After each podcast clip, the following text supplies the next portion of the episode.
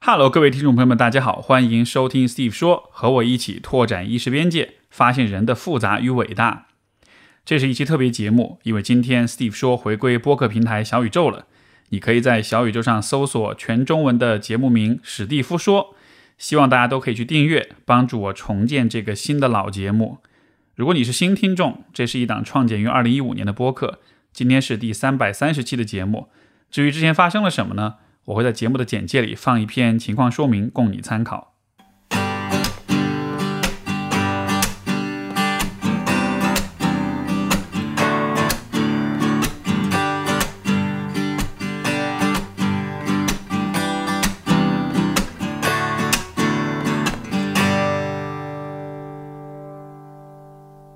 亲爱的史蒂夫，这封信来自两个月之后的你。当你在收到这封信的时候，生活和工作应该处在一片顺利当中。最大的烦恼也无非是偶尔和老婆拌拌嘴，或者酒喝多了之后又犯了痛风。但是不久之后，你就会遇到人生中的一次重大打击。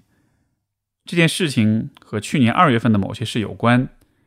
你会失去耕耘了十多年的社交媒体账号，以及 Steve 说。这个你最珍惜、最在意的节目，最初的几天里，你会暂时缓不过神来，甚至有些低估自己受到的影响。你总是很积极的看待生活中的不顺，所以你会告诉自己，还有身边的人，这是上帝关了一扇门，又开了一扇窗。你不喜欢给人添麻烦，也知道有很多人需要你的支持和照顾，所以你不会在他人面前表现出太多沮丧。当你的听众或者朋友问到的时候，你会带着微笑表示感谢。你会很在意同为创作者的朋友们，不想让他们感到唇亡齿寒，所以你也没有在朋友圈提这件事。你还写了一篇说明给播客的听众们，生怕他们因为这突如其来的变化而担心害怕。你也会收到很多人的问候、关心和鼓励，你会看到自己所做的事情对他们带来的积极影响。会感受到他们的挂念与支持，这也会让你更加努力的付出，不停的写文章、发节目，来给人们鼓励，甚至信誓旦旦的宣称自己真的没有很不开心，不论发生什么事情，也都不会痛苦万分。拜托，这样的 flag 以后还是不要随便立了。你这个家伙反应总是慢半拍，大家问你最多的时候，你在忙着感谢和安慰别人，只有忙完了，你才会注意到。自己的内心其实是有些反应的，在有些夜晚你会开始失眠，一开始是因为彷徨和迷茫感，到了后来，慢慢就会变成难过。虽然没有眼泪，但你会感觉到内心有些东西在流淌。再过一阵子，你也会开始在白天感到悲伤，胸口会隐隐作痛，尽管你很小心的不去触碰这些感觉。但它会让你意识到自己的脆弱和无助。你的生活会继续，大多数事情会照常进行。你的一些朋友们会为你的状态感到惊讶，他们会说：“如果是自己，可能早就崩溃了。”这时候，你会努力的藏起内心的波澜，告诉他们：“别担心，自己会没事的。”你曾经感觉自己是个无所畏惧的人，你不喜欢依靠任何人。也不执念于任何东西，但此刻的悲伤会让你清晰的看见，你有软肋了。你的播客就像你的孩子一样，是直通你内心的地方。你在那里敞开了心扉，将自我投入其中。你给予了很多，但获得的更多。那也是一个治愈你的地方，一个让你抗衡孤独感、摆脱自我否定、跨越虚无和死亡恐惧的地方。而现在，一切都没了。想到这里，你会沮丧到极点，浑身一点力气都没有，只能看着窗外发呆。你会继续更新，继续告诉大家你会坚强。但是，让我们诚实一点，其实你心里有个部分特别想一边大哭一边砸碎所有的东西。说实话，这个部分我也不知道怎么安慰你。换了是我，可能也会这样。这的确是你人生中最难过的时刻之一。除此之外，你还会体验一种从未有过的愧疚感。你会因为这件事而在事业和财务上遭受到很大的打击。之前你劝说自己最爱的妻子暂别职场，好好调养身体，你承诺会让她万事无忧，而现在你的底气也不那么足了。当你看到她也因为你的事情而沮丧，对未来感到担忧时，你会感到深深的内疚。毕竟，她是你的另一个软肋。你会开始担心自己会不会越来越低落，以至于有一天你会无法继续扮演支持者和疗愈者的角色。你虽然知道接纳和允许自己的脆弱很重要，但你总是偏执地强调着照顾他人的使命。你会感到被困住，感到绝望，因为未来毫无头绪，而你也不想辜负任何人。在独自一人的时候，你的嘴角总会不由得下沉，因为你在用力忍住自己的眼泪。要不要哭呢？还是不要吧？越哭会越绝望的。你哭了，爱人怎么办？父母怎么办？所有的朋友、听友怎么办？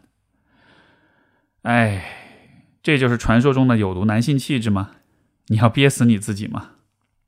亲爱的史蒂夫，我从未怀疑过你，也没有失去对这个世界的信心。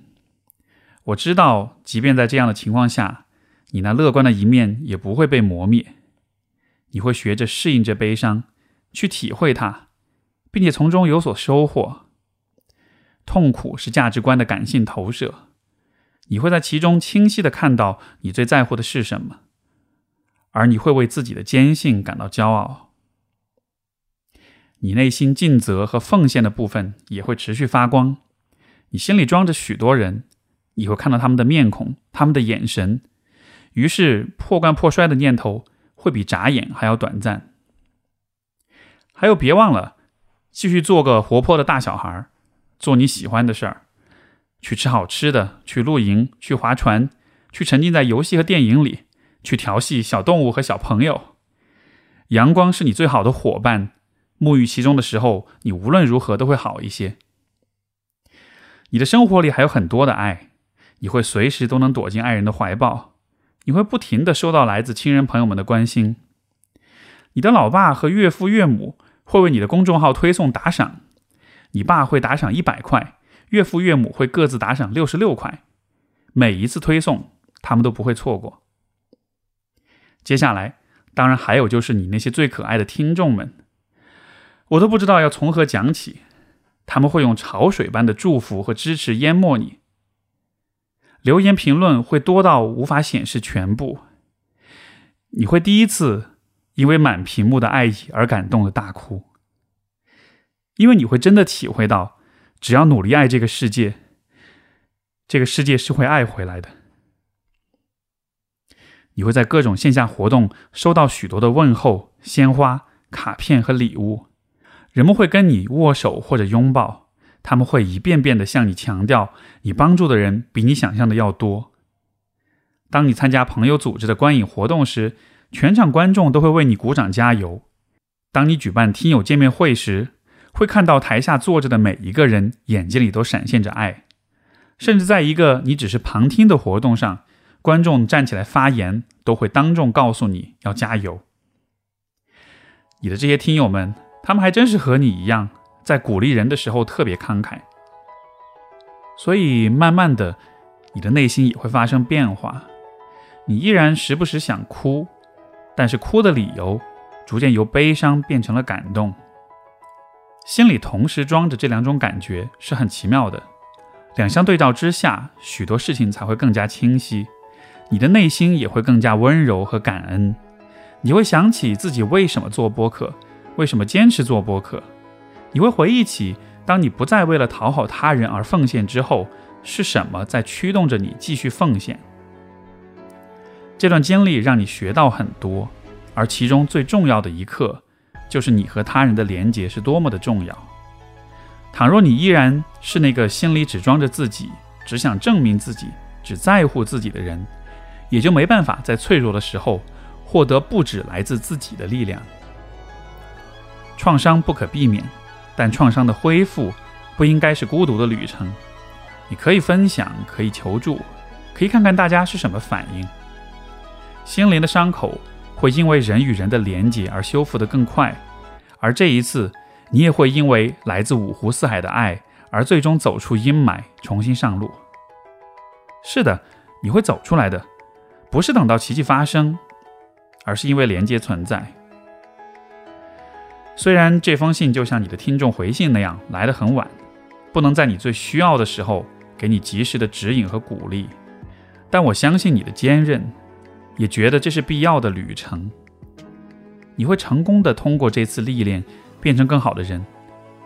就像每次听众回信播出之后，当年的当事人都会留言告诉你，今天的他们有了多少成长一样。或许我写这封信。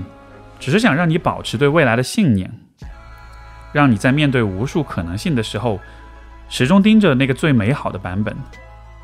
我想让你明白，这不是一次失败或者损失，而是一次看见和验证，是一段值得铭记一生的体验，一场由无数人依托着庞大而神秘的缘分网络共同实现的集体拥抱。